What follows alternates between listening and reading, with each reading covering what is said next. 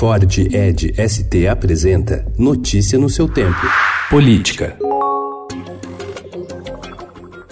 Por três votos a dois, a segunda turma do Supremo Tribunal Federal decidiu ontem manter preso o ex-presidente Luiz Inácio Lula da Silva, mas deixou suspenso o processo em que o petista acusa o ex-juiz federal Sérgio Moro de julgá-lo com parcialidade e motivação política no caso do triplex do Guarujá. Os ministros também negaram um pedido de liberdade do petista contra a decisão do Superior Tribunal de Justiça, totalizando até agora quatro derrotas nas tentativas de Lula de sair da prisão em julgamentos do Supremo.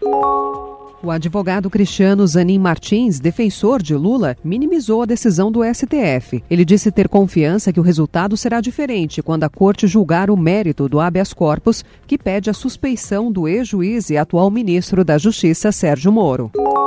O presidente do Congresso, o senador Davi Alcolumbre, do Democratas do Amapá, disse que se as mensagens divulgadas pelo site The Intercept Brasil forem verdade, o ministro da Justiça e Segurança Pública, Sérgio Moro, ultrapassou o limite ético ao se relacionar com os procuradores da Lava Jato enquanto era juiz do caso em Curitiba. Se fosse deputado ou senador, estava no Conselho de Ética, caçado ou preso, disse Alcolumbre.